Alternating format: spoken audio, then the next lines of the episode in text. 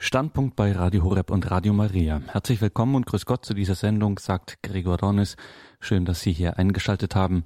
Wir schauen heute auf aktuelle Themen und haben da natürlich einen Schwerpunkt. Es geht um Religion und Gewalt. Es geht vor allem auch um das Verhältnis von Christen und Muslimen. Die Welt scheint aus den Fugen geraten zu sein in den letzten Jahren und niemand kann genau beziffern, ausmachen, was eigentlich los ist. Eines jedenfalls fällt auf und macht in irritierend mehrfacher Hinsicht Schaudern. Immer öfter ist Religion nicht nur Player in globalen Machtspielen, die immer weniger Regeln haben, Sie scheint den Ton anzugeben und in stellenweise schrankenloser Willkür kaum aufzuhalten zu sein.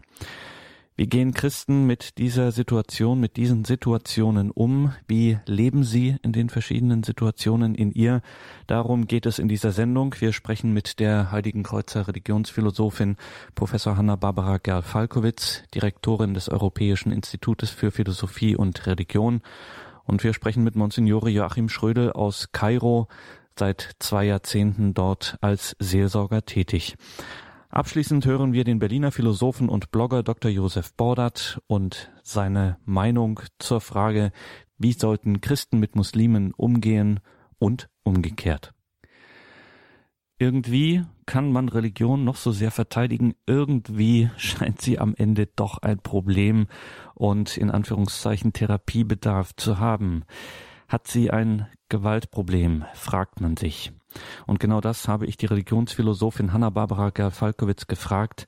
Täuscht der Eindruck oder gibt es ganz allgemein einen Zusammenhang zwischen Religion und Gewalt? Ich meine, das ist zweifellos der Fall. Ich möchte das aber natürlich äh, gleich von Anfang an auseinandernehmen. Je älter eine Religion, desto gewalttätiger auch die Vorstellung der Gottheiten. Die Gottheiten selber sind gewalttätig.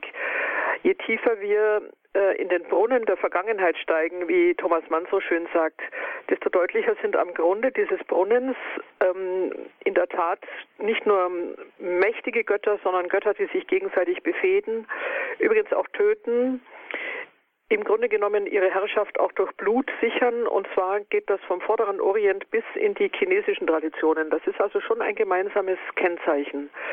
Wir müssen da natürlich nochmal auseinandernehmen, äh, was dann spätere Religionen, zum Beispiel gerade jetzt im vorderasiatischen Raum, mit anderen Worten, auch im beginnenden äh, Judentum, für eine Bedeutung haben, weil sie nämlich genau dieses gewalttätige Gottesbild klären. Es gibt ja die alte Unterstellung, die immer wieder auftaucht. Äh, der große Ägyptologe Jan Assmann aus Heidelberg hat das wieder belebt, indem er sagt, ja, natürlich sind die monotheistischen Religionen, also an erster Stelle natürlich jetzt äh, das Judentum, und zwar unter dem Anführer Mose, bereits gewalttätig. Warum? Weil sie einen einzigen Gott verehren, damit sind alle anderen Götter nichtig und das bedeutet, dass der Glaube an den einen Gott notwendig Gewalt erzeugt. Das ist sehr, sehr kurzsichtig gedacht. Es ist im Gegenteil so, wenn man wirklich einmal ernsthaft religionsgeschichtlich antwortet, dann zähmt gerade die Vorstellung des einen Gottes diese gewalttätige Götterherrschaft untereinander. Also sowohl die Dämonen, die sich gegenseitig zerfleischen, als auch die Götter. Wir kennen ja aus Homer noch diese gewaltigen Götterkämpfe, die sich dann auf der Erde wiederholen. Also im Trojanischen Krieg kämpfen ja auch die Götter im Olymp miteinander. Sie kämpfen auch gegen die Titanen, die dann wieder in der Unterwelt gefangen gehalten werden. Im Grunde genommen hat Assmann äh, ein Klischee bedient, das leider nicht stimmt. Aber insofern könnten wir einmal genauer betrachten, warum die klassischen alten Religionen äh, gewalttätig sind. Und das gilt leider auch für die indischen Traditionen. Ich könnte da ein bisschen ausholen, um das darzustellen. Dann würden wir uns darüber sehr freuen. Warum ist das denn so oder inwiefern sind denn diese alten, diese polytheistischen äh, Religionen, warum gibt es da dieses Gewaltpotenzial? Wir können davon ausgehen, das hat die Religionsgeschichte erarbeitet, dass diese Götter ja im Wesentlichen Stammesgötter sind. Also immer nur für eine Sippe, für eine Großfamilie, für eine Stadt. Deswegen übrigens früher bei Eroberungszügen hat der Feind, wenn er die Stadt eingenommen hat, zuerst die Götterbilder zerschlagen, denn diese Götter verkörpern im Grunde genommen die Vitalität, die Kraft, den Lebensatem oder den Lebensgeist einer Sippe. Mit anderen Worten, wenn wir das psychologisch betrachten, sind die Götter Projektionen, das heißt also Vorstellungen, die nach außen gewendet sind von der Lebenskraft eines Stammes. Und insofern, wenn diese Stämme untereinander Krieg führen, führen natürlich auch diese Götter gegeneinander Krieg. Und es wird sich zeigen, ob dann ein Gott den anderen niederringen kann. Ich gebe noch mal ein anderes Beispiel. Das hängt jetzt weniger mit der Stammespolitik zusammen als mit der Vorstellung einer mütterlichen, eines mütterlichen Ursprungs der Schöpfung. Wir gehen einmal nach Indien. Dort ist eine der ganz alten Muttergottheiten, die sogenannte schwarze Göttin Kali. Äh, die gibt es bis heute. Wenn man in Indien reist, kann man Prozessionen begegnen, in denen diese Göttin durch die Straßen gerollt wird in der Prozession. Äh, schwarz heißt schon, dass sie eine Beziehung zur Erde hat, aber gleichzeitig natürlich auch, dass sowohl das Fruchtbare als Muttergottheit, aber als das Tödliche, als auch gleichzeitig die Todesgöttin vorstellt. Und das Bild dieser Göttin ist schauerlich. Es ist wirklich schauerlich. Es ist rein vom Eindruck her äh, nur noch Vernichtung. Äh, sie tanzt auf dem Leichnam ihres toten Gatten, der sie zuvor befruchtet hat. Man kann äh, in Klammer gesagt eigentlich an ein Spinnenweibchen denken, das nach der Begattung ähm, den Körper ihres toten Spinnenmannes frisst, um einfach Energie zu erhalten.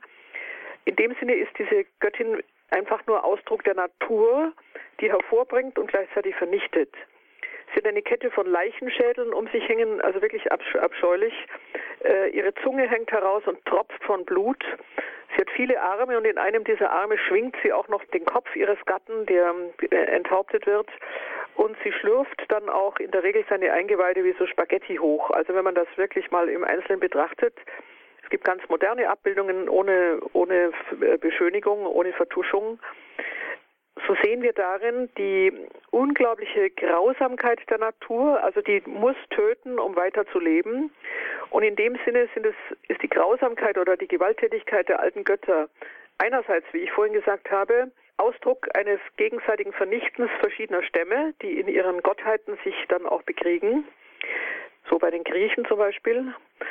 Aber in Indien ist es auch Ausdruck der alles zermalmenden Natur, die in immer neuem Kreislauf von Leben und Tod vor allem eben auch tötet, damit wieder neues Leben kommt. Das ist für unsere Vorstellungen sehr fremd, sehr schauerlich, im Übrigen natürlich auch rein optisch hässlich. Dieses Schwärmen für Indien, das viele heute haben, ähm, übrigens auch das Schwärmen natürlich für die indische, das indische Verschwinden im Nichts. Das ist ja nicht nur im Buddhismus der Fall, das ist teilweise auch im Hinduismus so geht meistens an diesen archaischen, das heißt also ganz tief verwurzelten Vorstellungen vorbei, in dem das jetzige Leben, das wir jetzt auch als Menschen leben, eigentlich nur ein Vorübergang ist und das Ganze dann wesentlich abstürzen muss in Tod, in Vernichtung, in das riesige Meer des Gesamten, in dem das Ich dann nicht mehr existiert. Also es gibt sehr, sehr viele Bilder von Löschung, von Untergang. Das wäre einmal der eine Gedanke, den ich vortragen will. Also es lohnt sich mal, sich mit diesen archaischen Potenzialen auseinanderzusetzen, denn, um gleich weiterzuführen, es ist ganz deutlich, dass die Offenbarung, die an das Judentum geht, genau diese Götterbilder nicht mehr will. Überhaupt nicht mehr. Also Mose hat hier eine unglaubliche Erfahrung, auch eine Mitteilung erhalten, in der genau das das Wesen Gottes überhaupt nicht mehr ausmacht. Jetzt haben wir es von Ihnen gehört, dass hier äh, Natur in diesen archaischen Vorstellungen eine große Rolle spielt. Und wenn man Ihnen zugehört hat, Professor Gerl-Falkowitz, dann kann man zwar sagen, es ist alles betrüblich und bedauerlich und äh, nicht oder nicht schön und nicht angenehm, aber es wird zunächst mal nichts anderes getan, als die Natur sozusagen abgebildet, nämlich die schlicht und ergreifend einfach mal rücksichtslos ist, sagen wir es so. Aber hier gibt es noch keine Dimension, dass die Gewalt an sich in einem wie wir das jetzt aus unserer Sicht sehen würden, ethischen Sinn problematisch ist. Nein, eben nicht. Ähm, die Natur hat ja auch Vulkanausbrüche, Überschwemmungen, die großen Orkane, die über dem Meer toben, das sind ja alles göttliche Gewalten. Also in der Natur wird in ihrer Furchtbarkeit gewissermaßen eine göttliche Machtausübung gesehen und damit auch angebetet. Schwierig wird es, wir können gleich nochmal auf die ethische Frage kommen, im Umgang mit den Nicht-Sippengenossen, also mit den Fremden, mit den anderen. um es einmal genauer zu betrachten. Natürlich ist es nicht so, dass sich in diesen Religionen dann nur Gewalt austoben kann. Gewalt gilt eigentlich für den Fremden, für den anderen, den der nicht der Sippe zugehört, aber intern, natürlich innerhalb der Familien und Großfamilien muss schon Gewalt beherrscht werden. Jetzt ist es allerdings so, alle Ethiken, die wir kennen, ich komme dann nachher noch auf die Bergpredigt, weil die sich unterscheidet, sind in allererster Linie zunächst einmal Einschränkungen der Gewalt innerhalb der Stammesgenossen. Gleichzeitig muss man aber sagen, und das ist jetzt auch ein erschreckender Zug dieser Religionen, dass die Friedfertigkeit oder der Umgang miteinander auch äh, bezahlt werden muss. Das heißt, alle diese Religionen opfern, um Gewalt eben einzubändigen geopfert wird den Göttern, damit sie ihre huldvolle Seite, Seite zeigen und nicht einfach nur sozusagen ihre tödliche und zerstörerische Seite. Aber dann kann es natürlich auch zu so etwas kommen wie zu Menschenopfern. Man opfert ein Kind, um die anderen neun Kinder am Leben lassen zu können. Man opfert Tiere, Feldfrüchte, das kennen wir alles noch aus dem Alten Testament. Ich kann aber gleich hinzufügen, das Alte Testament gehört zu den allerersten Religionen, also eigentlich ganz wenigen, die dann grundsätzlich Menschenopfer verboten haben. Aber wir haben also auch innerhalb der archaischen Religionen nicht nur die Opferung fremden Lebens, also nicht blutsmäßig zusammengehörenden Lebens, sondern wir haben auch das Opfern eigener Kinder, oder ähm, von Menschen, die sich bereit erklären. Also bei den Azteken zum Beispiel war die Opferung eines Menschen, eines jungen Mädchens, einer Jungfrau zum Beispiel nötig und dort haben sich offenbar, wie wir wissen aus Texten oder schließen können, Mädchen auch freiwillig gemeldet.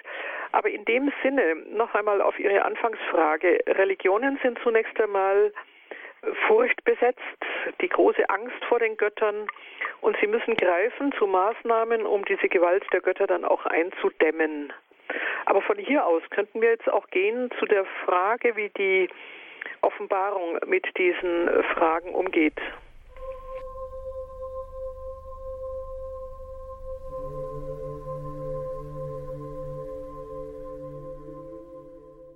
Wir gehen ins Judentum, das ja wirklich einen Quantensprung innerhalb der Religionen bedeutet. Das muss man immer wieder sagen.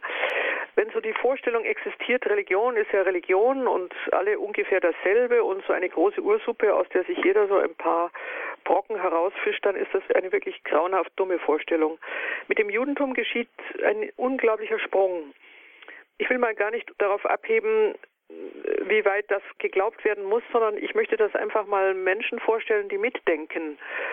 Wir gehen davon aus, dass äh, Mose, der als große, große Führerfigur im Judentum ja bis heute verehrt wird, eine Erkenntnis erfuhr, eine, eine durchdringende und große Erkenntnis, nämlich dass genau diese untereinander äh, widerstrebenden, sich bekämpfenden, im Grunde genommen auch sich immer wieder tötenden Götter nicht gedacht, nicht geglaubt, nicht angenommen werden können, sondern dass es überall diesem Wirrwarr eine große Macht gibt, eine Allmacht. Aber bei Mose tritt schon die, der große Zug hervor, dass diese Allmacht nicht einfach nur zerstörerisch, äh, bedrohlich, äh, den Menschen immer wieder in eine Ecke treibend gedacht werden muss, sondern im Gegenteil. Es kommt der große Ausdruck der Barmherzigkeit. Wir kennen Barmherzigkeit auch bei anderen antiken Göttern, aber barmherzig immer nur gegenüber bestimmten Menschen, aber auch nur auf Zeit. Ähm, Odysseus war zum Beispiel von der Göttin Athene beschirmt und beschützt. Sie war seine Schutzgöttin. Es war aber nie ganz klar, ob sie das auf Dauer tut oder ob irgendeinmal äh, bei Odysseus etwas geschieht, was ihn aus der Gunst der Göttin herausstößt. Und damit jetzt nochmal ganz entschieden. Im Alten Testament wird Gott zur ganz einzigen Macht, also Herr neben den Göttern, keiner wie du, sagt der Psalm 81. Das heißt, es gibt auch in der frühen Vorstellung noch so etwas wie Götter, aber das sind im Wesentlichen eben Naturmächte, möglicherweise auch dämonische Mächte, also das Böse spielt hier noch eine Rolle, aber Gott wird von keiner dieser Mächte in Frage gestellt. Im Gegenteil. Sie sind Schemel seiner Füße, sie sind ihm untertan. Also Gott hat eine Geordnetheit in seiner ähm, Herrschaft, die niemals erlaubt, dass ein Gegenprinzip gegen ihn antritt. Das ist unglaublich wichtig. Das Böse wird auch das Gute in Gott niemals überwältigen. Und in dem Sinne hat nun das Judentum auch beendet alles, was Menschenopfer heißt. Es bleibt das Opfer gegenüber Gott, aber es ist immer ein Opfer des Lobes, es ist ein Opfer des Dankes und weniger ein Opfer der Bestechung. Das muss man auch sehr genau unterscheiden. Es wird geopfert nicht, weil Gott das braucht und sonst seine Huld verweigert, sondern es wird geopfert, um ihm zu danken, dass seine Huld ewig währt. Auch so eine Vorstellung wie Ewigkeit, wie Unkündbarkeit kommt dann in dem äh, wirklich außerordentlich schönen Ausdruck des Bundes zum Ausdruck. Also Gott hat einen Bund geschlossen und der wird nicht noch einmal in Frage gestellt.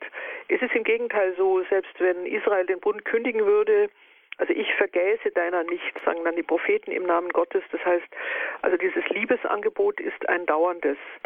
Ich möchte aber noch einmal fragen, ob Israel nicht auch eine Gewalt gegen seine Feinde zumindest ausdrückt.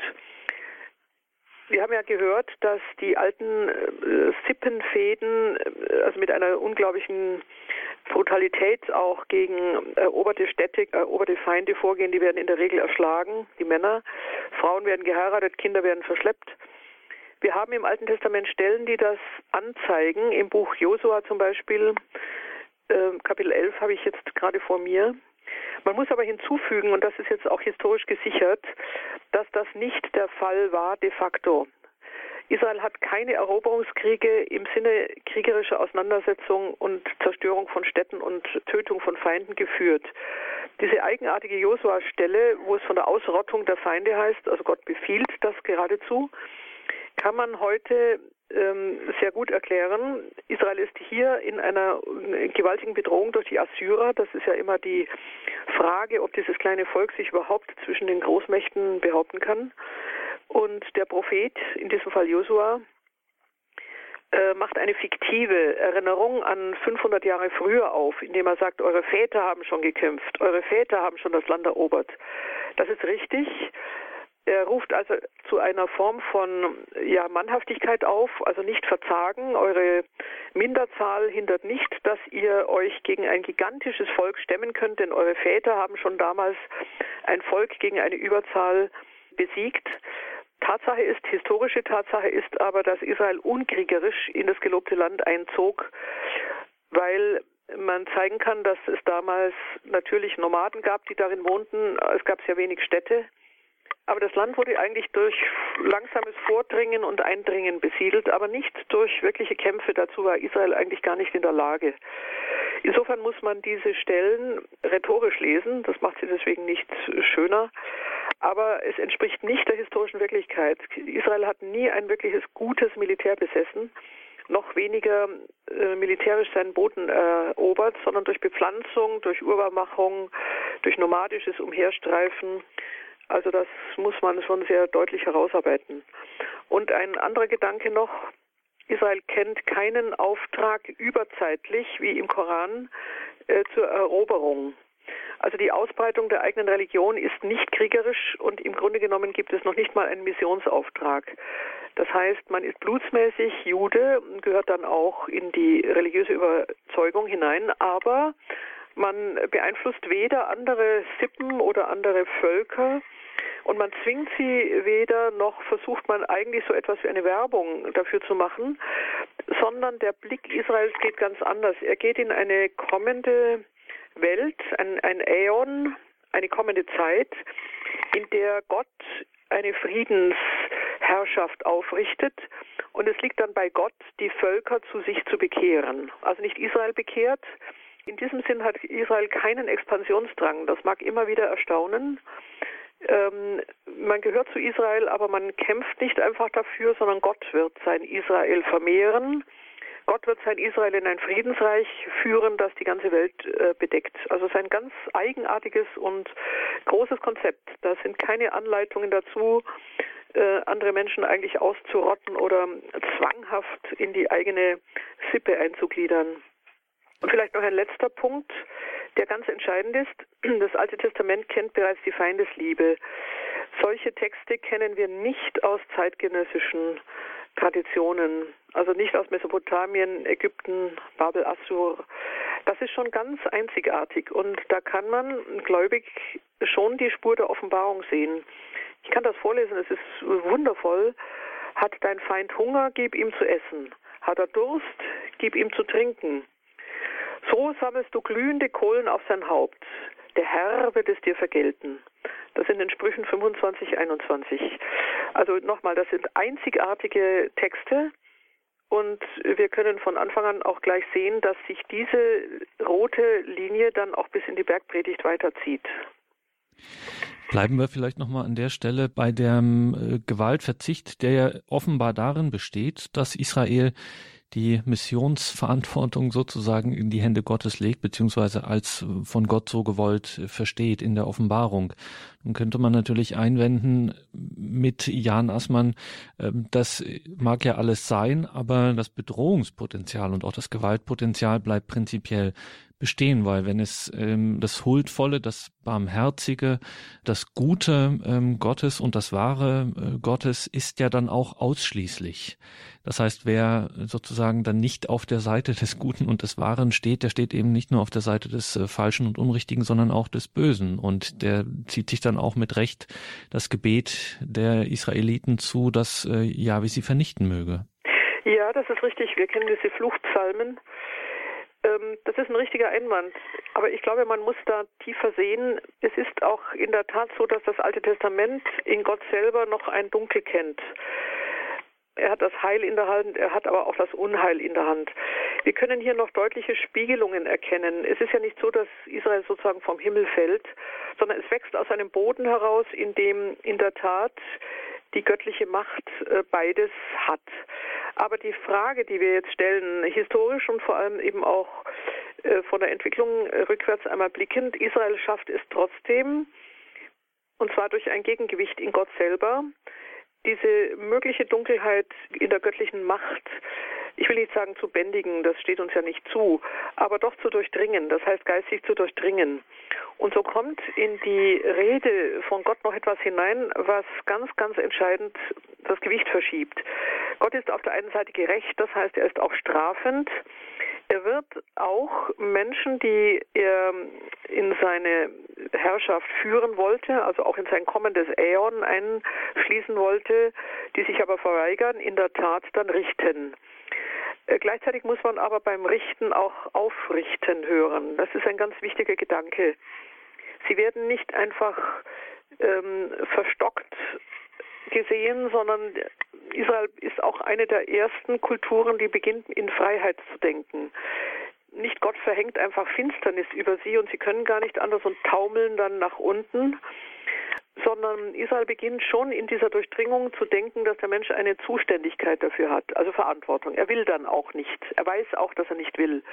Also man wird nicht blind gewissermaßen ausgesondert und merkt es nicht einmal. Und dazu kommt dann noch der Gedanke einer Barmherzigkeit, also diese Gegenspiegelung der Macht Gottes in der Barmherzigkeit. Das heißt, Gott bindet sich selbst an seine eigene Gutheit, wenn man das so mal menschlich ausdrückt. Er ist nicht nur mächtig, sondern seine Macht ist in sich im Wesen gut, im Wesen gut. Das ist ein unglaublicher Gedanke. Denn wir können normalerweise mit Macht immer nur verbinden, dass jemand aus Willkür heraus dies oder jenes anordnet.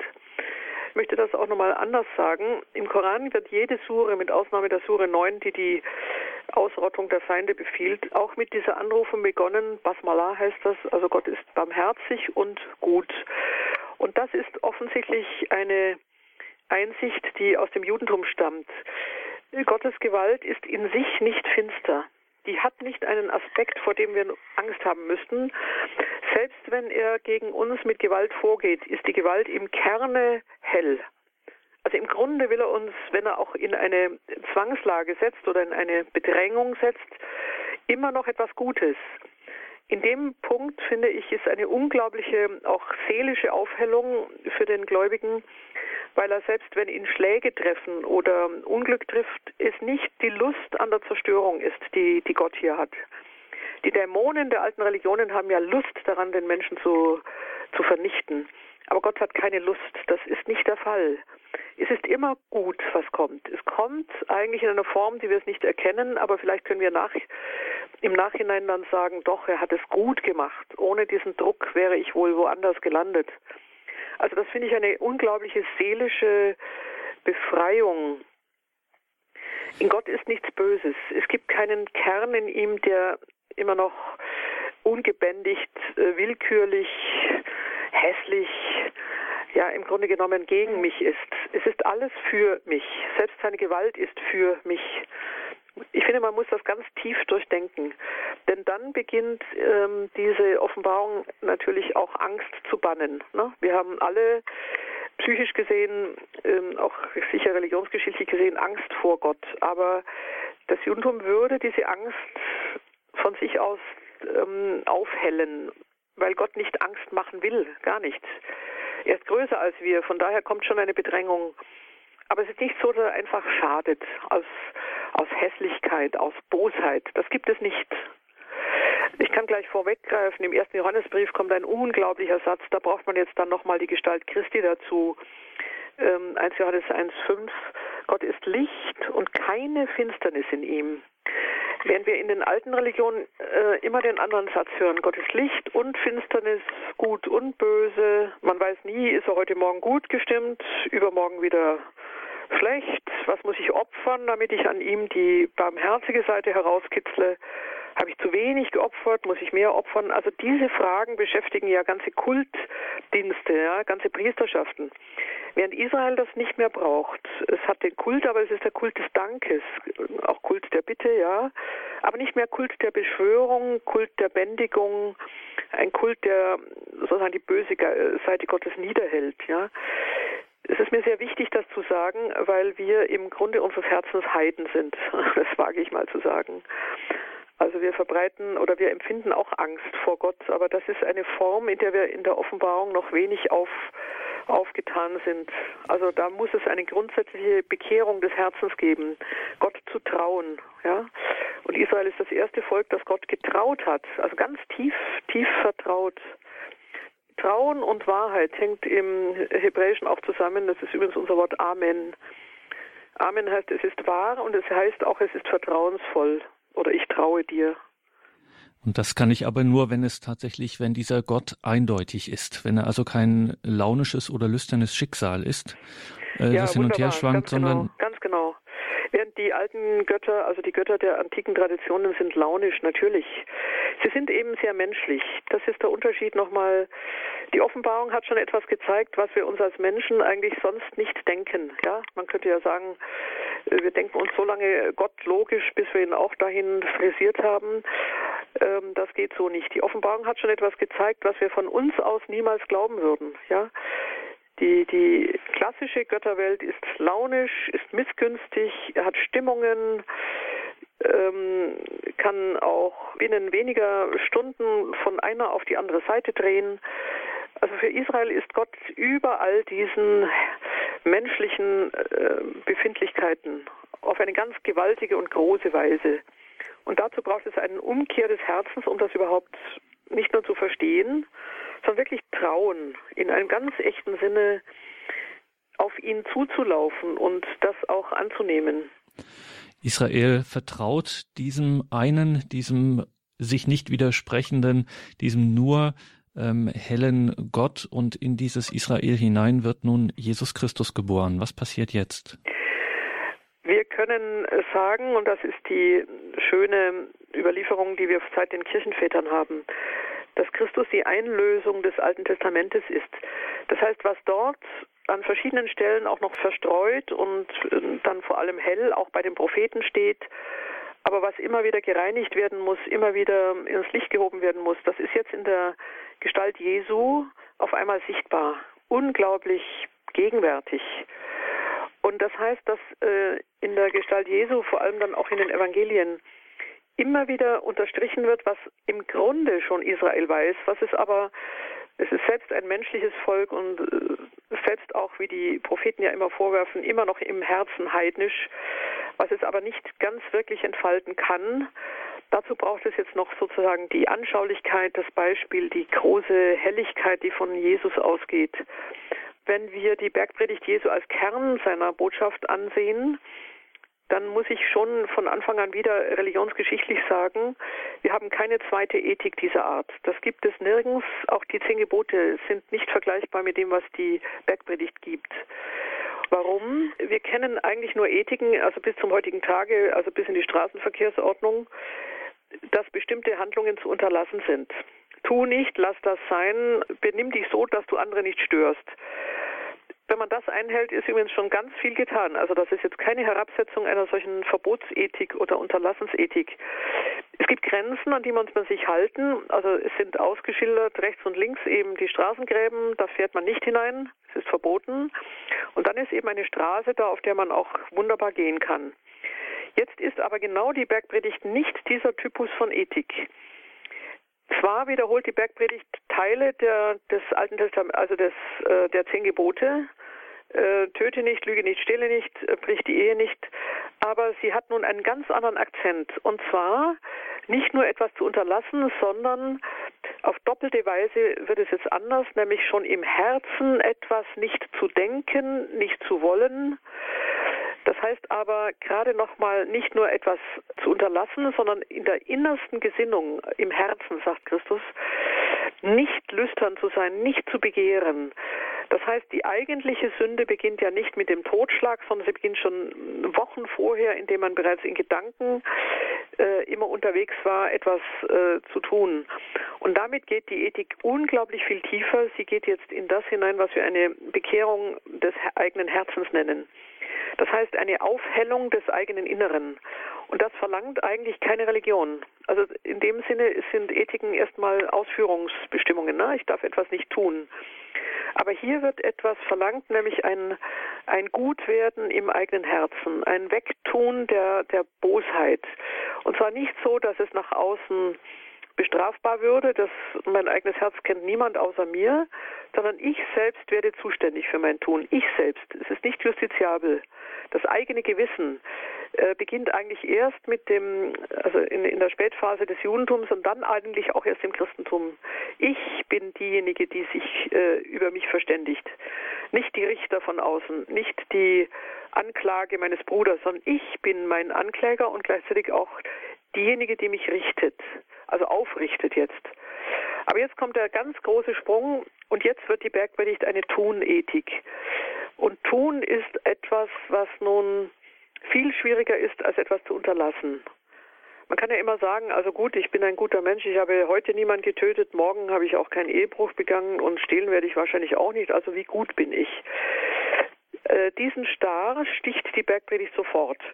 Das heißt, im eigenen Herzen kann noch eine Menge Schlangenbrut, Gewürm, Bosheit, Neid, Missgunst sein. Das sieht man ja nicht von außen. Ne? Man kann nach außen lächeln und im Inneren fluchen. Aber diese, dieses Schlangengewürm im eigenen Inneren wird jetzt angegangen. Und es wird so angegangen, dass nicht einfach etwas unterlassen wird, sondern dass ich im Gegenteil äh, dem, dem ich eigentlich Böses tun will, im Gegenteil Gutes tue. Und jetzt kommt die Maßlosigkeit, die hier gefordert ist und unter der wir natürlich leider zurückbleiben. Das heißt, ähm, jemand bittet mich um etwas und jetzt kommt die ganz große Nonchalance Jesu äh, zu sagen, verweigere dich nicht, sondern jemand bittet dich eine Meile mitzugehen, er geht doch zwei mit. Es ist alles im Überfluss da.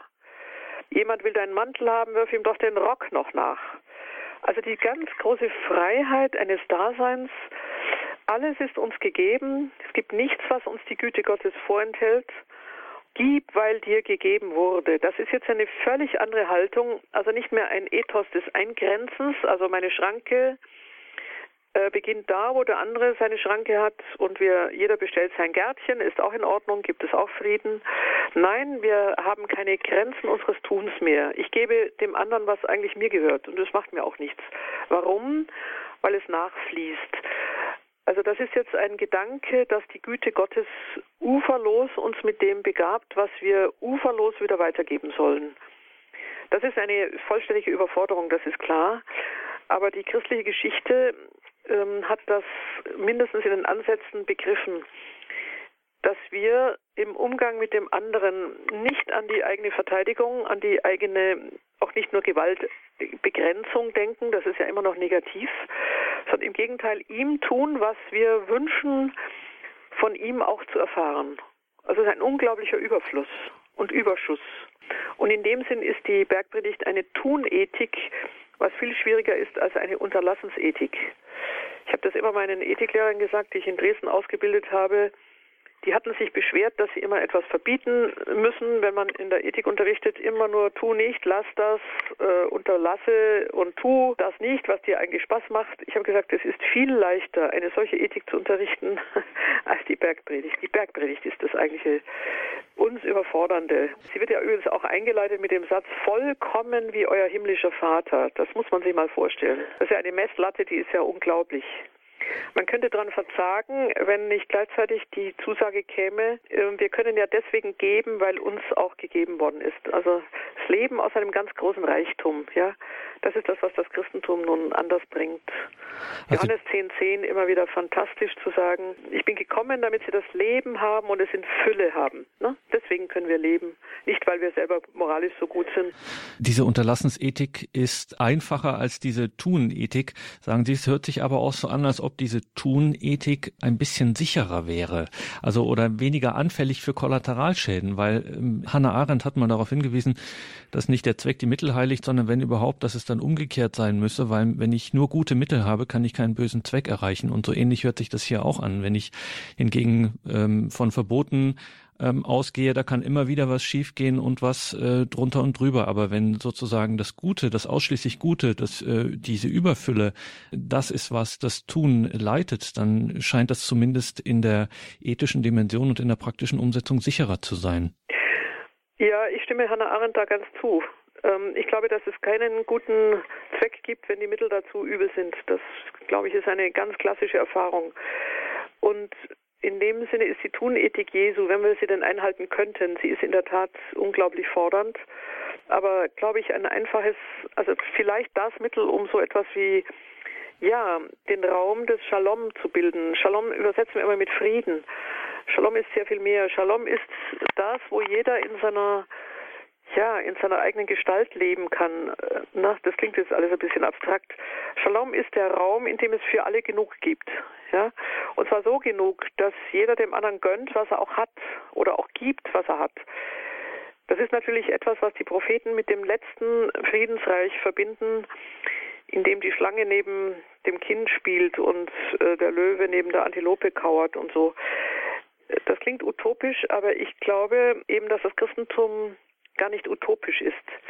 Es ist in einem ganz, ganz tiefen Sinne auch psychologisch richtig. Das heißt, wenn wir mal frei sind vor der Angst vor Gott, vor den Göttern, vor den Dämonen, vor allem Möglichen, wenn wir begriffen haben, dass die große Quelle unseres Daseins wirkliche Güte ist und dass Gott überhaupt nicht anders bestimmt werden kann, als dass er wahr und gut ist und treu. Das sind alles Dinge, die die Offenbarung uns sagt, weil wir es nicht selber denken können.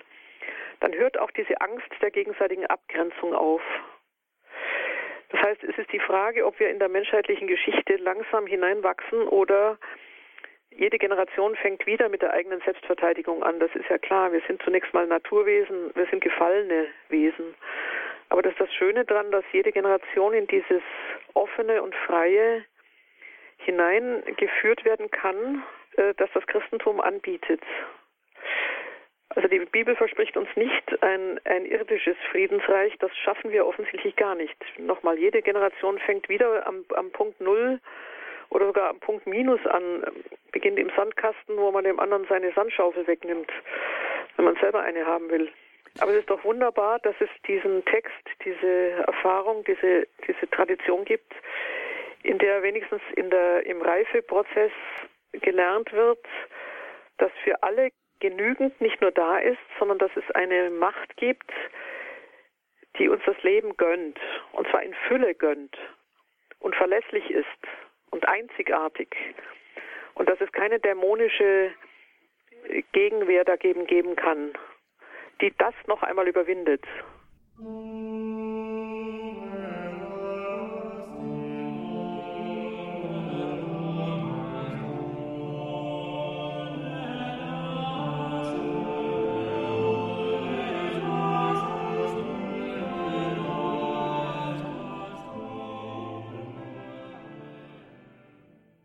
Standpunkt bei Radio Horeb und Radio Maria. Schön, dass Sie hier mit dabei sind. In den Tagen zwischen dem 25. Januar bis zum 11. Februar 2011 Da schaute die Welt zwischen Hoffen und Bangen, zwischen Zuversicht und Entsetzen nach Ägypten, nach Kairo, auf den Tahrirplatz. Hosni Mubarak wurde gestürzt, es brachen unsichere bis chaotische Zustände aus. Bis heute taumelt das Land und niemand weiß so recht, wo es hingehen wird. Unweit des Tahrirplatzes lebt Monsignore Joachim Schrödel, bis zu seiner Pensionierung im August 2014 deutschsprachiger Seelsorger der Deutschen Bischofskonferenz für die katholischen Christen der Region. Sein Stützpunkt, die Markusgemeinde, Kloster und Schule der Borromäerinnen dort, sind ebenfalls zentral gelegen. Wie er die dramatischen Tage erlebt hat, wie seine persönliche Situation, die Situation auch der ihm anvertrauten, die des Landes und der Menschen in Ägypten ist, darüber habe ich mit Monsignore Joachim Schrödel am Rande eines Deutschlandaufenthaltes in unserem Münchner Studio gesprochen.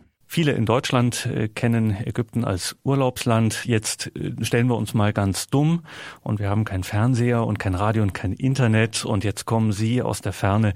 Erzählen Sie uns von Ägypten. Was ist das für ein Land? Ist natürlich recht schwierig in wenigen Sätzen zu erzählen, was das für ein Land ist, dieses Ägypten. Deswegen sage ich es lieber aus meiner ganz persönlichen Erfahrung, der ich seit 1995 dort lebe. Also für mich kommen immer drei Dinge ins Spiel.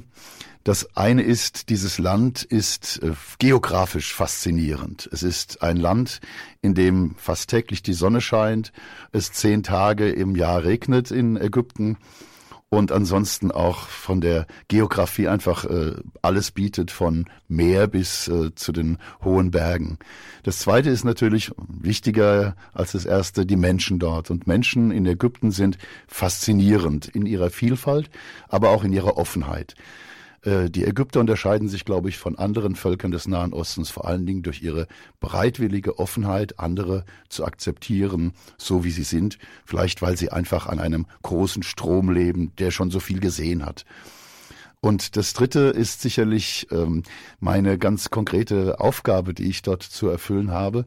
Ich bin als Christ in einer doch zu 90 Prozent muslimischen Gegend, Umgegend und äh, natürlich habe ich als Christ auch äh, schon bereits, so wenn Sie wollen, in der Taufe versprochen, dass ich Zeuge sein darf, Zeuge für Jesus Christus. Und das tue ich in aller Bescheidenheit, aber dann doch sehr deutlich. Und ich spüre in Ägypten das große Interesse an einer anderen Religion, freilich gerade in diesen Zeiten noch sehr viel äh, facettenreicher, als es noch vor 20 Jahren der Fall war. Ägypten ist auf alle Fälle in all diesen drei Aspekten eine, eine große Reise wert und vor allen Dingen all unsere Sympathie, denn Ägypten ist last but not least ein Teil des Heiligen Landes. Wir dürfen dankbar sein, dass äh, die Ägypter sozusagen die heilige Familie gerettet haben. Und das ist auch der Ausgangspunkt der Christen, die dort leben. Aus Ägypten habe ich meinen Sohn gerufen, heißt es im Alten wie im Neuen Testament. Und die Ägypter sagen ganz einfach, unsere Erde ist geheiligt durch die Schritte des Jesuskindes, der Gottesmutter und des heiligen Josef. Noch vor 20 Jahren haben Sie gerade gesagt, Sie sind jetzt zwei Jahrzehnte dort. Äh, gibt es so etwas, von dem Sie sagen könnten, das habe ich erst dort gelernt? Ja, was habe ich dort erst gelernt? Ich war ja, bevor ich zum Priester geweiht worden bin, zum Studium in Palästina in Jerusalem und auf der, auf der Domitiabtei und habe da schon Kontakt gehabt mit ähm, Arabern, arabischsprachigen Menschen. Ich glaube, dort habe ich kennenlernen dürfen, die noch viel stärker als erwartete Entschiedenheit der christlichen Minderheit. Ähm, wenn ich mir überlege, wie ich die ersten Jahre meines Priestertums an der Schule zugebracht in Bad Nauheim erlebt habe als Christ und von Seiten der Christen und das dann verglichen habe, vergleichen konnte mit den Christen, die in Ägypten leben, habe ich gespürt, wie grundstürzend entschieden sie sind. Die, äh, sie sind nicht laue Christen, sondern sie stehen geradlinig da. Manchmal mit einer ganz schönen Angst auch vor dem anderen. Das äh, hat sich natürlich in den letzten Jahren leider verstärkt auch also in den letzten zehn Jahren kann man wohl schon deutlich sagen. Aber sie bekennen sich als Christen. Also sie sehen äh, das Kreuz etwa nicht nur als Modeaccessoire, wie es dann hier manchmal der Fall ist, sondern es ist wirklich das Zeichen der, des Bekenntnisses zu Jesus Christus. Und die Ägypter, die christlichen Ägypter sagen eben auch, wir sind die Knesset es Salib, die Kirche des Kreuzes, mit aller mh, hm, Konsequenz. Und da sind wir beim Thema, auch bei unserem aktuellen Thema, sind jetzt vier Jahre her, seit der Präsident Mubarak gestürzt wurde und diesen wirklich unruhigen Tagen. Sie waren intensiv dabei, Monsignore Schrödel. Ihre Wohnung ist nicht weit weg vom äh, Tahrir. Äh, wie haben Sie die Tage erlebt jetzt aus der Rückschau? Ja, es ist ja immer ganz wichtig, dass man einige Jahre Abstand hat erstmal zu Ereignissen, über die man zunächst einmal ganz anders gedacht hat. Und ich glaube, man muss jetzt schon feststellen, dass die Euphorie, in der man damals war, um den 25. Januar 2011, nun einer, einer realistischen Schau gewichen ist.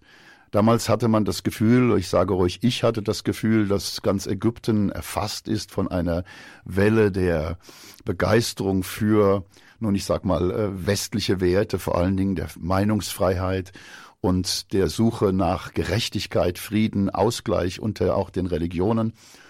Und ich muss jetzt feststellen im, in der Rückschau, dass natürlich diese sogenannte Revolution eher wirklich die Qualität eines Aufstandes äh, hatte. Gerade die junge Generation zunächst einmal hatte es satt, fast 30 Jahre Mubarak äh, erleben zu müssen, hatte es satt, mundtot gemacht zu werden, weggesperrt zu werden zum Teil ja, das war eine sehr wichtige Dimension damals, aber die anderen Menschen, bitte denken Sie daran, dass 50 Prozent der Ägypter nicht lesen und schreiben können.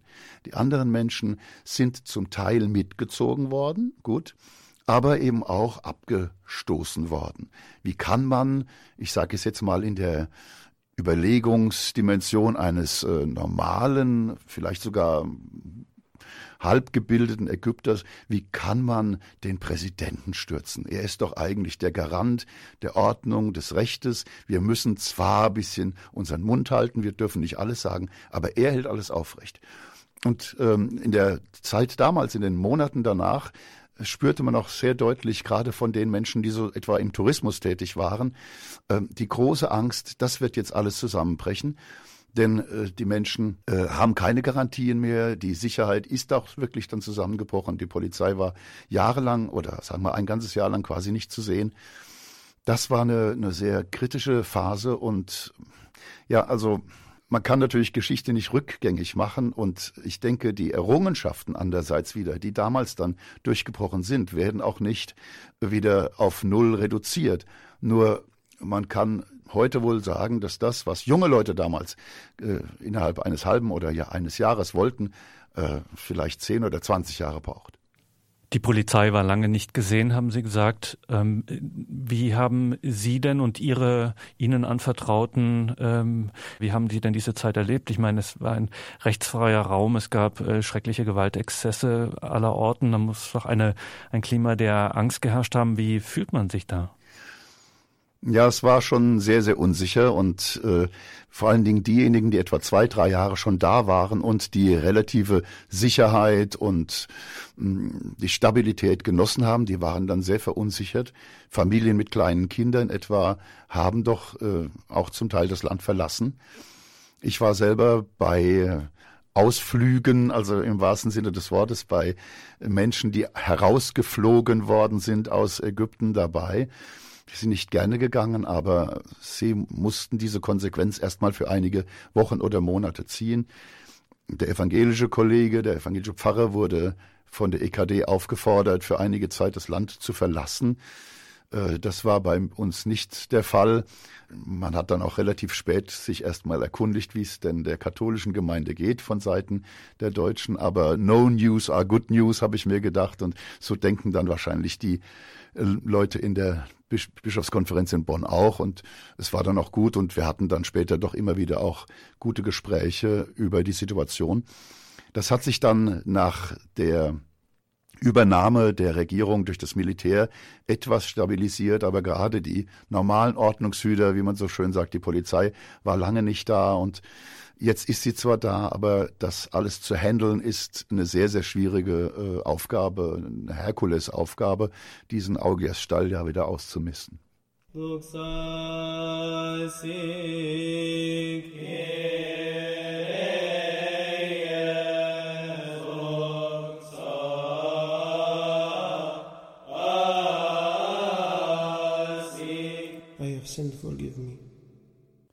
Wir werden noch genauer darüber sprechen, über Ihre Kontakte. Sie haben natürlich Freunde aus allen Religionen und Konfessionen vor Ort. Ähm, hat diese Zeit auch diese Verhältnisse, diese Beziehungen, diese Freundschaften beeinträchtigt verändert? Da müsste man jetzt äh, wahrscheinlich verschiedene Phasen ansetzen. So viel Zeit haben wir gar nicht. Aber ich sage, die zwei Dimensionen, die sich vielleicht zunächst einmal widersprechen könnten. Oder mir würde, könnte man sagen, ja, was, was meinst du denn jetzt? Rechts oder links? Äh, schwarz oder weiß? Also ich sage erst mal, das Weiße in den ersten Tagen und Wochen nach der, nach dem Sturz von Mubarak schien es so, als ob alle Konfessionen, Religionen, auch die Christen und die Muslime eher zusammengerückt sind, aber nur in den ersten Wochen. Denn sie alle haben sich als Ägypter gefühlt, die eine nicht geliebte Macht zunächst einmal an die Seite geschoben haben. Man hatte sich nicht vorstellen können über Jahrzehnte hin, dass dieser Pharao, wie man ja immer wieder gesagt hat, einmal von Seiten des Volkes innerhalb von 18 Tagen gestürzt werden kann. Unglaublich. Also man ging zueinander, man hat sich umarmt, äh, fast schon äh, legendär sind diese Situationen auf dem Tahrirplatz, wo Christen äh, gebetet haben und von einem muslimischen Kordon unterstützt worden sind, geschützt worden sind und umgekehrt an einem Freitag haben die Christen einen heiligen Platz sozusagen geschaffen für die Muslime, damit sie ihr Freitagsgebet halten konnten. Also man war wie eins, Eid Wahid, sagt man dann, mit einer Hand. Und das hat sich dann doch sehr schnell geändert, als Kräfte aus dem Islam gekommen sind, die da die Chance sahen, nun hineinzugehen und den Traum wenigstens ansatzweise zu erfüllen, nämlich einen islamischen Staat zu errichten. Das sind diejenigen, die wir mit dem Überbegriff Muslimbrüder äh, charakterisieren. Sie sind dann natürlich massiv gekommen. Die ersten Wahlen waren sehr stark äh, geprägt von ihren Erfolgen, denn die Menschen haben die Muslimbrüder dann doch eher gewählt, weil sie gesagt haben, die waren das ja eigentlich, die uns im sozialen Bereich immer wieder geholfen haben. Moscheevereine gab es. Das soziale System lag eigentlich in der Hand der Moscheevereine und der Muslimbrüderseite. Das äh, ist dann sozusagen als Zeichen genommen worden, dass die Muslimbrüder Gutes wollen. Und das äh, hatte dann zur Folge, dass schließlich Mursi gewählt worden ist als Präsident mit einer relativ knappen Mehrheit von relativ wenigen Menschen, aber immerhin. Er ist gewählt worden. Die äh, äußeren Umstände sind diskutabel, ob das nun wirklich alles so demokratisch zugegangen ist. Aber dann kam die Phase, dass man eben gespürt hat, was eigentlich wirklich dahinter steckt. Und in den Zeiten Mursis, so sagen mir immer wieder die Freunde, auch die muslimischen Freunde, die etwas offener sind, westlich orientiert sind, kam es immer stärker wie eine Wolke, eine schwarze Wolke auf uns zu, was alles verboten werden soll, dass der Alkohol restriktiver behandelt werden soll, etc. pp. Keine Tanzvorführungen mehr in den Theatern. Also es war eine ganz schlimme Sache. Und dann kam es dazu zu der Phase, das war denn die sogenannte zweite Revolution, dass 30 Millionen Menschen auf die Straßen gegangen sind und gegen den Islamismus äh, demonstriert haben. Immer noch eigentlich mit relativ friedlichen Mitteln. Mursi wurde dann gestürzt, sicherlich äh, mit Hilfe auch des Militärs, die eine Ordnungsmacht dargestellt haben. Und das war jetzt der Result. Erste Revolution ist gekidnappt worden, so sagt man heute manchmal von den Muslimbrüdern. Die zweite Revolution, der Sturz von Mursi, ist, so behaupten manche, jetzt gekidnappt worden vom Militär. Die sagen, wir müssen doch die Hand auf diese 90 Millionen Ägypter halten, sonst fliegt uns das ganze Ding Ägypten um die Ohren. So, und jetzt haben Sie schon von Ihren muslimischen Freunden gesprochen. Ähm, das scheint ja für viele hierzulande immer schwer vorstellbar, dass man dann gerade auch als Minderheit miteinander leben kann, ja sogar miteinander befreundet sein kann. Helfen Sie uns da auf die Sprünge, Monsignore Schrödel. Wie geht das? Die Andersartigkeit des anderen erst einmal wirklich respektieren. Und dann kommt natürlich das Wort Dialog oder das Wort Toleranz mit ins Spiel. Ich sage dann immer Toleranz, das kommt von tolere, das heißt ertragen. Und Christus war auch tolerant, er hat nämlich sein Kreuz ertragen und das war durchaus nicht leicht. Ich, wenn ich die Meinung des anderen ertrage, dann leide ich auch unter der Meinung des anderen. Und mit Verlaub gesagt auch darf ich äh, annehmen und sagen, das ist für mich eine falsche Meinung. Das, was er glaubt oder sie glaubt, ist nicht richtig. Und trotzdem, jetzt kommt eben der entscheidende Punkt, muss ich es denke ich, in der heutigen Zeit tolerieren und darf nicht irgendwie äh, stets und ständig ihm sagen, was du aber machst, ist falsch. Daran kann man reifen. Und wenn ich sage, meine muslimischen Freunde, da meine ich verschiedene Dimensionen. Das eine sind Menschen, mit denen ich einfach viel zu tun habe, mit denen ich über alles reden kann, nur nicht über Religion. Da kann man gemeinsam sich im sozialen Bereich engagieren, das tun viele. Da kann man äh, miteinander essen und trinken. Aber das ist ein alter Spruch auch von den lokalen Christen. Man kann über alles reden, nur nicht über Religion. Diejenigen, mit denen ich über Religion reden kann, sind sehr wenige.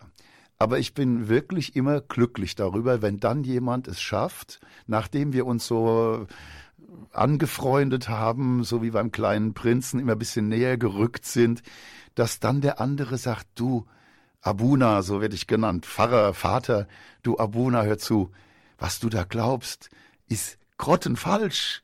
Es kann nicht sein, dass Jesus Gottes Sohn ist. Das ist falsch, das ist Haram, sagt man auf Arabisch, das ist verboten, so eine Idee. Und dann bin ich dankbar dafür, dass er das sagt, dass er das äußert. Und dann kann ich eben meinerseits auch äh, versuchen zu erklären. Und es kommt zu wunderschönen Gesprächen natürlich mit Menschen, die eben auch mir gegenüber irgendwie tolerant sind und auch unter meinem Glauben leiden den sie äh, doch sehr massiv und deutlich sehen. Wenn sie mein Kreuz an der Hand sehen, dann wissen sie schon, oh, das ist ein Hardliner. Der meint das auch, was er sagt, und er will es nach außen transportieren. Das haben Sie ja eingangs schon gesagt. Äh, das ist eben in, gerade in Minderheitensituationen, die Christen Bekennende und keine Lauen sind. Jetzt haben Sie selbst gesagt, Sie sind ein Hardliner, aber so wie wir Ihnen zugehört haben, das ist nicht, steht diesem Miteinander und der Toleranz nicht im Weg, sondern scheint es geradezu erst richtig möglich zu machen. Ich äh, begegne hier in Deutschland äh, entweder ganz direkt oder eben durch die Medien doch immer wieder Menschen, die sicherlich aus ganzem Herzen heraus sagen, ach, alle haben doch irgendwie recht und letztlich geht es ja darum nur, dass man an einen Gott denkt und dass man den sozialen Bereichen den Stellenwert einräumt, den man eben braucht, dass man den Menschen hilft und so. Das ist für mich der falsche Weg äh, und ein vereinfachter Weg, der nicht tragfähig ist für eine richtige Zukunft. Ich spreche mit meinen muslimischen Freunden nicht so, dass ich sage, ihr habt genauso recht wie ich, sondern wenn es darum geht, dass wir um Religion reden, sage ich, wir unterscheiden uns in ganz wesentlichen Dingen. Ich ziehe dann nicht die Trumpfkarten des Koran aus der Jackentasche, wo dann drin steht in Sure 9, so und so viel Vers, äh, steht drin, äh, tötet alle Ungläubigen. Das ist ein falscher Weg. Das ist wie die Maske vom Gesicht reißen, entblößen. Das geht nicht ich mag eigentlich ja nun auch nicht unbedingt hören, ja, ihr Christen seid diejenigen, die die Kreuzzüge gemacht haben. Dann hat man einen leider sehr finsteren Aspekt äh, unseres Christentums entdeckt, aber man geht am wesentlichen Kern vorbei.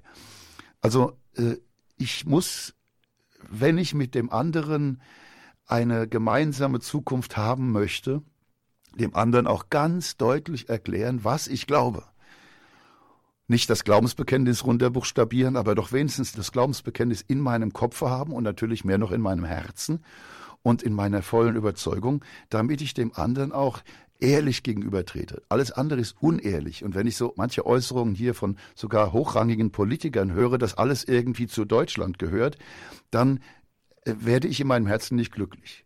Das kann ich zwar auf der diplomatischen Ebene verstehen, äh, ich habe auch genug mit Diplomatie zu tun in, in Ägypten. Wir haben ja auch die Betreuung der österreichischen, der Schweizer und der deutschen Botschaft.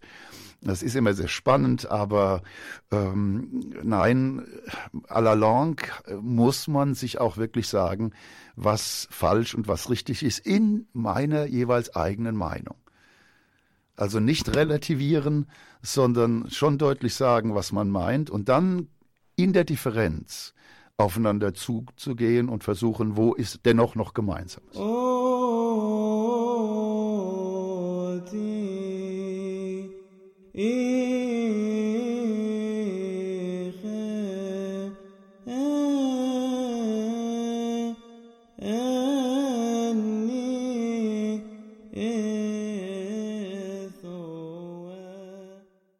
Willkommen zurück im Standpunkt bei Radio Horeb und Radio Maria und bei unserem Gast Monsignor Joachim Schrödel, seines Zeichens Priester in Ägypten, deutschsprachiger Seelsorger.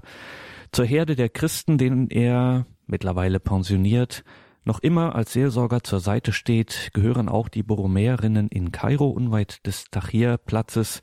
Wie Monsignore Schrödel geht es denn den Schwestern derzeit? Schön, dass Sie die Schwestern erwähnen, die Borromäerinnen, die ihr Mutterhaus in Grafschaft im Sauerland haben und seit 130 Jahren in Ägypten sind. Sie haben zwei deutsche Schulen, die zu den renommiertesten Auslandsschulen Ägyptens gehören. Sie haben ein Altenheim, ein wunderschönes in Alexandria, und sie haben eine First Aid Station, wie wir sagen, eine Erste-Hilfe-Station, in die etwa 1000 Menschen pro Tag kommen und dort versorgt werden. Äh, zusammen haben wir etwa 25, 27 Schwestern vor Ort. Ich vermeide sehr bewusst den Begriff noch, denn hier in Deutschland heißt es immer, da sind noch so und so viele Schwestern oder noch so und so viele Brüder da. Nein, wir sind eben so und so viele Schwestern vor Ort. Es sind so und so viele Schwestern vor Ort. Die meisten davon sind freilich Ägypterinnen. Und da sieht man die Katholizität äh, unserer Kirche so wunderbar und auch eben dieser Ordensgemeinschaft als die Schwestern kamen, übrigens geholt von einem meiner Vorgänger, Pater Ladislaus Schneider, vor 130 Jahren, dann waren das natürlich Deutsche. Erst vor 30 Jahren etwa hat man begonnen, ägyptische Schwestern aufzunehmen als Novizinnen, die jetzt die tragenden Säulen sind. Wir haben von den 25 Schwestern nur noch drei Deutsche, die anderen sind alles Ägypter, aber die Ägypter sprechen natürlich Deutsch miteinander. Sie tragen die beiden deutschen Schulen, wie gerade gesagt, und anderes. Äh, sie sind voller Mut. Manchmal muss ich sie ein bisschen bremsen. Ich denke da ganz konkret an eine Schwester, die äh, in einem im Kindergarten arbeitet und den Kindergarten leitet in Kairo, die äh, manchmal Schimpfkanonaden auf unsere deutschen Katholiken herunterjagt und sagt, ja, ihr glaubt ihr gar nichts mehr und ihr engagiert euch viel zu wenig in Deutschland. Ihr müsst aufpassen, was da in Deutschland auf euch zukommt und äh, öffnet mal eure Augen. Also denen geht's ganz gut. Äh, die Schwestern sind sehr, sehr mutig. Das muss man schon auch sagen. Gerade ähm, in dem Konvent der Schule der Borromäerinnen 400 Meter vom Tahrirplatz entfernt. Dort also, wo alles sich über Monate und ja, kann sagen Jahre abgespielt hat, wo viel Blut geflossen ist. Und die Schwestern haben mutig ausgeharrt, haben nie ihren Konvent verlassen, sondern sind einfach da geblieben. Und das war natürlich auch für unsere Gemeinde ein ganz großes, wichtiges Zeichen. Die Schwestern gehen nicht weg, genauso wenig wie der Pfarrer eben nicht nach Deutschland geflohen ist, sondern einfach da geblieben ist. Aber die Schwestern sind für uns wirklich ähm, das logistische und auch das geistliche Rückgrat, sage ich den Deutschen immer.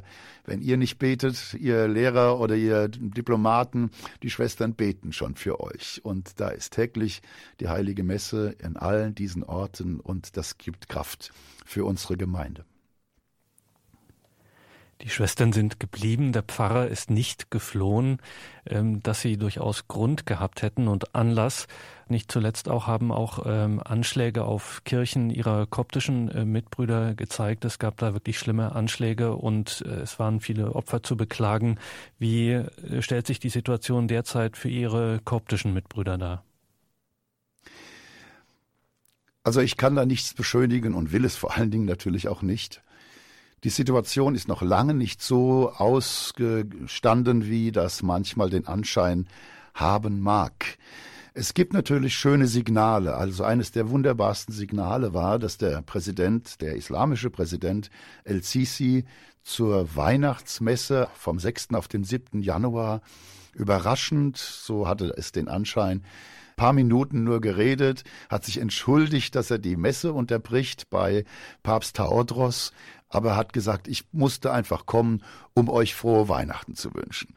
Also das war wohl das erste Mal überhaupt in der Geschichte des modernen Ägypten, dass ein Präsident, ein muslimischer Präsident, zur Weihnachtsmesse gekommen ist.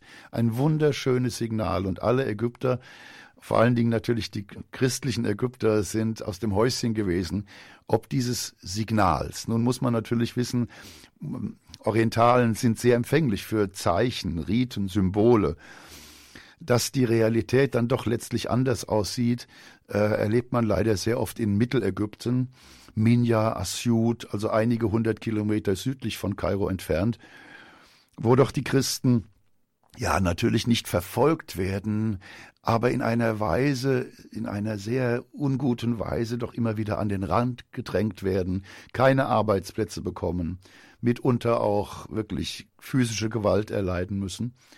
Nicht mehr ganz so schlimm wie unmittelbar nach dem Sturz des islamistischen Präsidenten Mursi, aber es ist immer noch eine Bedrohung da und eine Gefahr da. Viele Dinge, die man hört, in Kairo hört, die sind eben doch sehr bedenklich. Und äh, der Staat wird nicht müde zu sagen, wir müssen dagegen ankämpfen.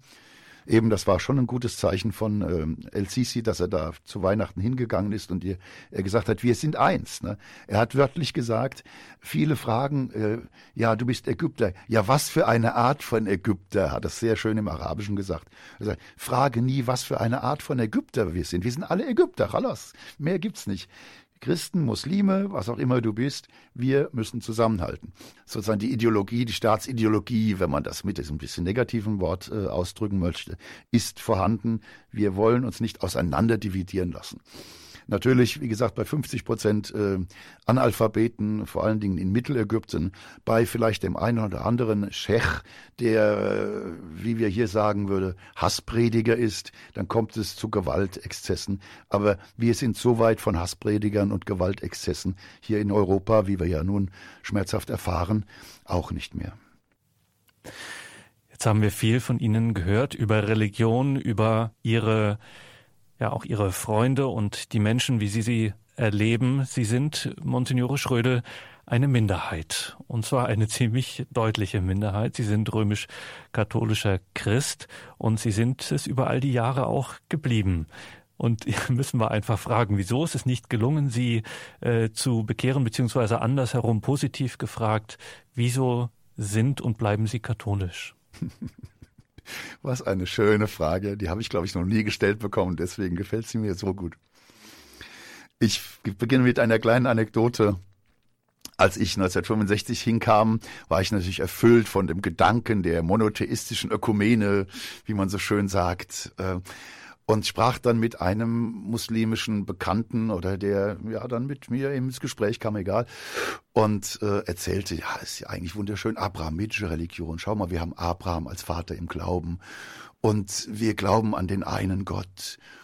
Und äh, wir haben irgendwie ein bisschen so eine gleiche Ethik. Ich will das jetzt alles nicht wiederholen. Jedenfalls schwärmte ich recht intensiv vom Islam, weil ich dachte, das tut ihm ja gut. Ich möchte ja Brücken bauen. Und nach einer Weile meines Redens sagt er dann, boah, das klingt so gut, wirklich. Ich merke, du bist so fromm. Eigentlich müsstest du Muslim werden. Und dann merkte ich, hallo, was hast du jetzt eigentlich vergessen? Und ehrlich gesagt, ich hatte in meinem Gespräch mit diesem guten Mann Jesus Christus vergessen, dessen Namen ich trage. Und ich glaube, das ist der Schlüssel auch für das vorsichtige Beantworten Ihrer Frage. Ich bin nicht einfach so einer, der an Gott glaubt. Heutzutage gibt es viele, die irgendwie auf irgendeine Weise an Gott glauben. Und das nehme ich ihnen sogar ab, die irgendwie sagen, es muss ja was Höheres geben. Murkes gesammelte Schweigen, das höchste Wesen, das wir verehren, ja, ist ja wunderbar.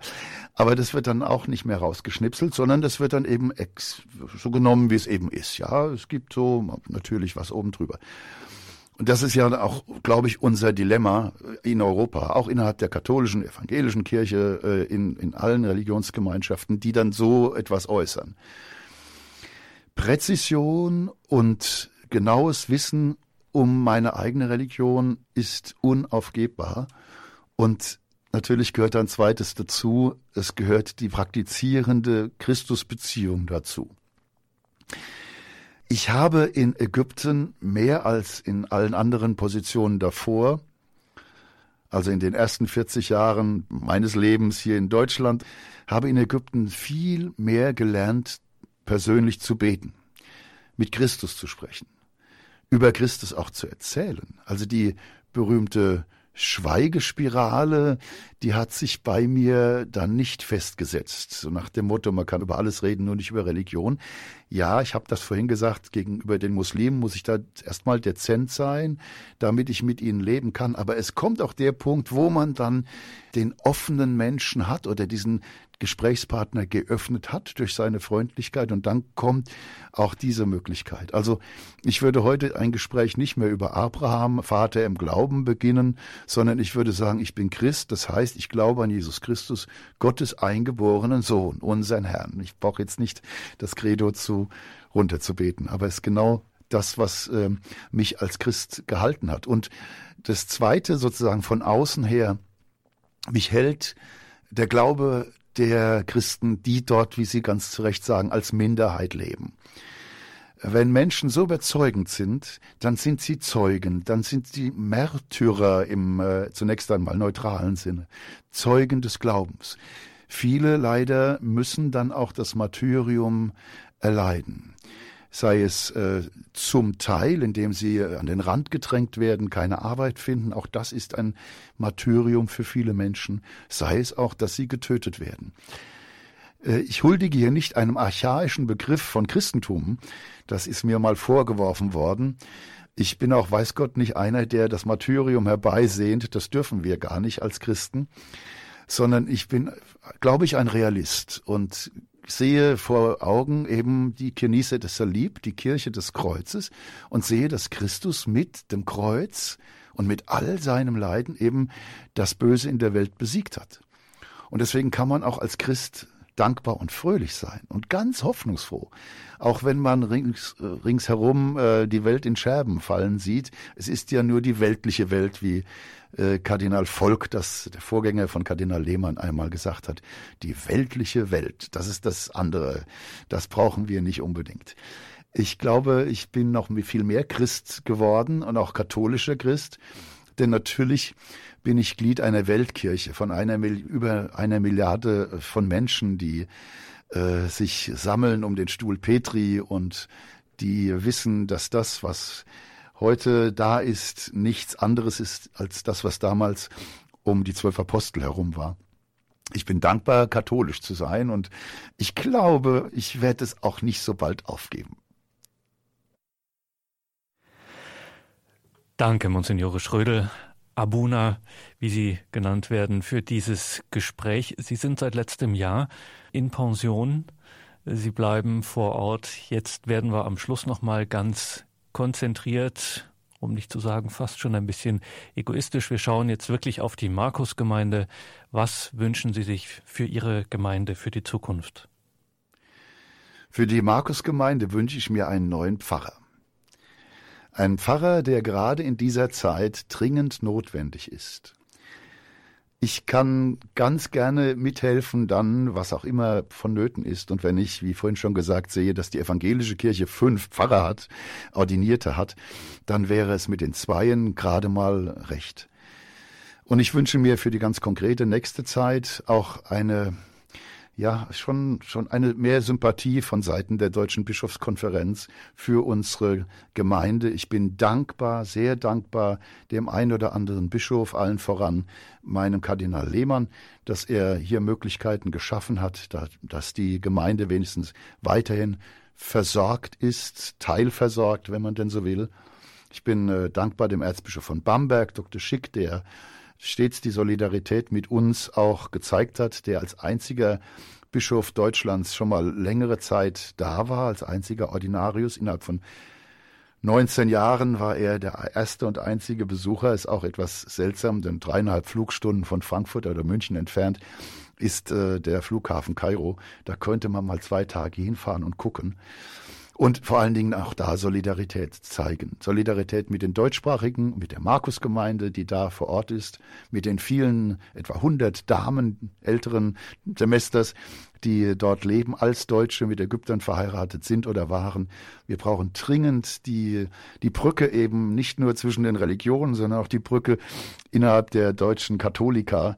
Denn man sollte sehen, man sollte uns betrachten und alle, anderen Auslandsgemeinden als Vorposten äh, der katholischen Kirche Deutschlands, die manchmal in sehr problematischen Situationen dann doch standhält und ähm, könnte auch die Chance sehen, äh, hier direkt äh, ja, Wissen anzuzapfen, Erfahrung anzuzapfen bei den Deutschsprachigen, die dort leben, bei den Schwestern, bei dem, bei dem Pfarrer oder den Pfarrern.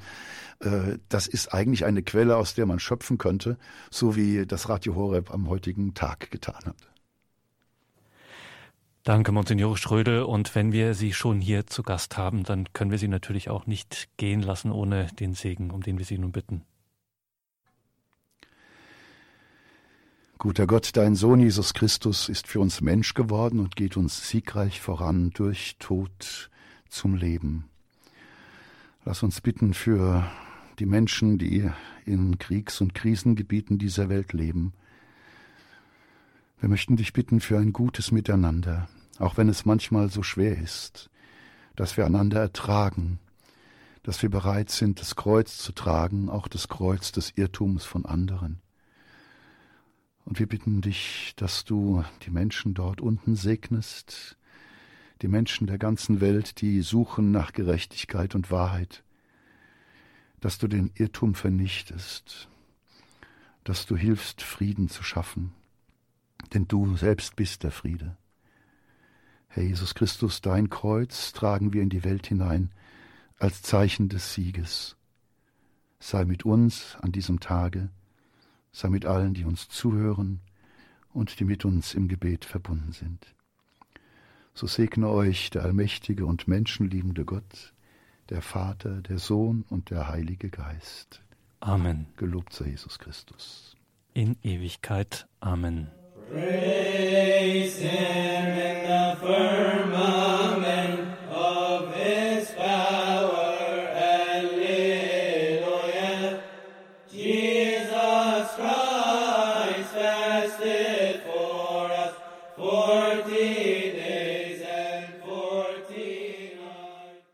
Sie haben eingeschaltet in der Standpunktsendung bei Radio Horeb und Radio Maria. Heute mit einem Blick auf aktuelle Ereignisse und Themen. Wir sprachen in dieser Sendung mit Hanna-Barbara Gerl-Falkowitz über Töten im Namen Gottes und wie es dem Christentum gelang, Gewalt einzuhegen. Wir waren im Gespräch mit Monsignore Joachim Schröde aus Kairo über die Situation in Ägypten und hören nun den Philosophen und Blogger Dr. Josef Bordat aus Berlin. Information und Meinungsbildung des frühen 21. Jahrhunderts laufen über das World Wide Web. Keine Frage. Das Internet ist Speakers Corner und Zeitung in einem. Aktuelle Ereignisse werden hier öffentlich und öffentlich kommentiert. Einer der bekanntesten Blogger in der katholischen Szene ist der Berliner Philosoph Dr. Josef Bordat. Jobo72.wordpress.com, die in Insiderkreisen bekannte Adresse seines Blogs. jobo72.wordpress.com.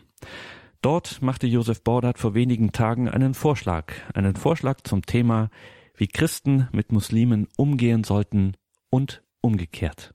Wenn ich Christ bin, kann ich nicht gleichzeitig Muslim sein. Ich bin Christ, ganz bewusst. Ich bin kein Muslim, ebenfalls ganz bewusst. Insofern lehne ich den Islam ab. Das tun aber alle, bis auf die Muslime selbst. Also 95 Prozent der Deutschen lehnen den Islam ab. Zumindest für sich. Doch auch allgemein. Vorausgesetzt, es gibt eine und genau eine Wahrheit über Gott, die vom Menschen erkannt werden kann. Dann bedeutet die Ablehnung einer bestimmten Antwort auf die Gottesfrage für sich zugleich auch eine allgemeine Ablehnung. Denn eine als falsch erkannte Antwort, die man persönlich ablehnt, bleibt ja falsch, wenn andere sie für sich geben. Dass so etwas wie persönliche Ablehnung und gleichzeitig Zustimmung bei Dritten überhaupt möglich ist, hängt also damit zusammen, dass man entweder die Existenz einer erkennbaren Wahrheit in Bezug auf die Frage nach Gott leugnet, also dass es so etwas wie Wahrheit überhaupt gibt, dass es eine Wahrheit gibt und dass sie, wenn es sie denn gibt, erkannt werden kann, oder aber die Frage nach Gott gar nicht mehr stellt. Dann wäre Religion ein soziales oder kulturelles Phänomen, in das man halt hineingeboren wird, als Rheinländer eben oder als Jemenit. Das denke ich nicht. Die große Zahl an Konversionen und Kirchenaustritten, die kulturübergreifende Geschichte von Zuwachs und Schrumpfung spricht eine andere Sprache. Ich denke, dass es eine erkennbare Wahrheit oder besser erfahrbare Wirklichkeit Gottes gibt. Für mich als Christ hat diese einen Namen, Jesus. Die Frage ist jetzt, wie ich mit den Menschen umgehe, die zu meinem großen Bedauern diese Wahrheit nicht anerkennen, die sie ablehnen, etwa weil sie Muslime sind. Und da gibt es nur eine Antwort in Liebe. Dass ich es überhaupt bedauere, dass Menschen etwas glauben, das ich für falsch halte, hängt damit zusammen, dass ich selbst überhaupt an etwas glaube und mir diejenigen, die etwas anderes glauben, nicht egal sind. Toleranz, zumal wenn sie zu schnell verteilt wird, ist oft nichts anderes als verkappte Gleichgültigkeit. Lass ihn doch heißt eigentlich, mir doch egal, was aus ihm wird. Gleichgültigkeit ist aber unchristlich, weil es Zuwendung und Hingabe unmöglich macht. Elemente des Kerngedankens christlicher Ethik, der Liebe. Umgekehrt erwarte ich von jedem Muslim, dass er mich als Christ zwar letztlich gelten lässt, soweit ich als Christ eben auch Mensch bin, dass er mir aber das Christentum austreiben will. Ein Muslim, der nur mit der Schulter zuckt, wenn ich ihm sage, dass ich Christ bin, den kann ich nicht weiter ernst nehmen. Es wird nicht immer zu einem Streitgespräch kommen, das ist weder möglich noch nötig. Wenn ich zum Tag der offenen Moschee gehe, möchte ich informiert werden, nicht bekehrt. Aber es wäre für mich eine Enttäuschung, wenn die Glaubensinformation nicht überzeugend und im Bewusstsein, die Wahrheit gefunden zu haben, vorgetragen würde. Wenn ich am Ende keine Einladung zu weiteren Veranstaltungen bekäme. Ja, da wäre ich traurig. Denn das hieße ja, deine Seele ist uns Schnuppe. Und das täte mir weh. Ich erwarte von einem Muslim, dass er mich zum Islam bringen will, denn das bedeutet, für mich ebenso die Wahrheit und das Heil zu wollen, wie es der Betreffende für sich will. Aber, und das ist entscheidend, unter Berücksichtigung eines ganz wesentlichen Aspekts der Liebe, nämlich Freiheit. Meine Konversion kann nur in Freiheit geschehen, in der Freiheit des Gewissens. Nicht durch Gewalt, nicht durch Druck. Ich habe in dieser Hinsicht sehr schöne Erfahrungen gemacht mit Muslimen, die sich voller Sorge um mein Seelenheil rührend darum kümmerten, mir ihren Glauben näher zu bringen. Erfolglos, klar, aber nicht folgenlos. Es hat bei mir die Achtung vor ihrem Bekenntnis gefördert. Bei ihnen mag es den eigenen Glauben vertieft haben. Vielleicht hat es auch Respekt vor meinem Bekenntnis hervorgerufen. Das weiß ich nicht. Also die gegenseitige Missionsbemühung, die in der jeweiligen Religion ursprünglich angelegt ist, hat sich so zu entfalten, dass niemals die Würde und das Leben des Menschen in Frage steht, sondern stets die Freiheit des anderen geachtet wird. Hier hat das Christentum Maßstäbe gesetzt, an die sich prominente Vertreter der Christenheit leider selbst nicht immer gehalten haben. Allerdings mussten sie immer mit theologischem Widerspruch rechnen, der sich auf das Christentum bezog. Auf das, was uns Jesus selbst über gelungene Mission sagt. Sie hat erstens ohne materielle Ansprüche zu erfolgen. Umsonst habt ihr empfangen, umsonst sollt ihr geben. Matthäus 10, 8. Zweitens in völliger Bedürfnislosigkeit. Steckt nicht Gold, Silber und Kupfermünzen in euren Gürtel. Nehmt keine Vorratstasche mit auf den Weg, kein zweites Hemd, keine Schuhe, keinen Wanderstab. Matthäus 10, 9 bis 10. Drittens soll sie auf das Wohlwollen der Menschen hoffen. Denn wer arbeitet, hat ein Recht auf seinen Unterhalt. Matthäus 10, 10. Viertens, sie soll friedlich sein. Wenn ihr in ein Haus kommt, dann wünscht ihm Frieden. Matthäus 10, 12. Und fünftens, sie soll von Liebe getragen sein. Das heißt von der Achtung der Freiheit des anderen. Wenn man euch aber in einem Haus oder einer Stadt nicht aufnimmt und eure Worte nicht hören will, dann geht weg. Matthäus 10, 14.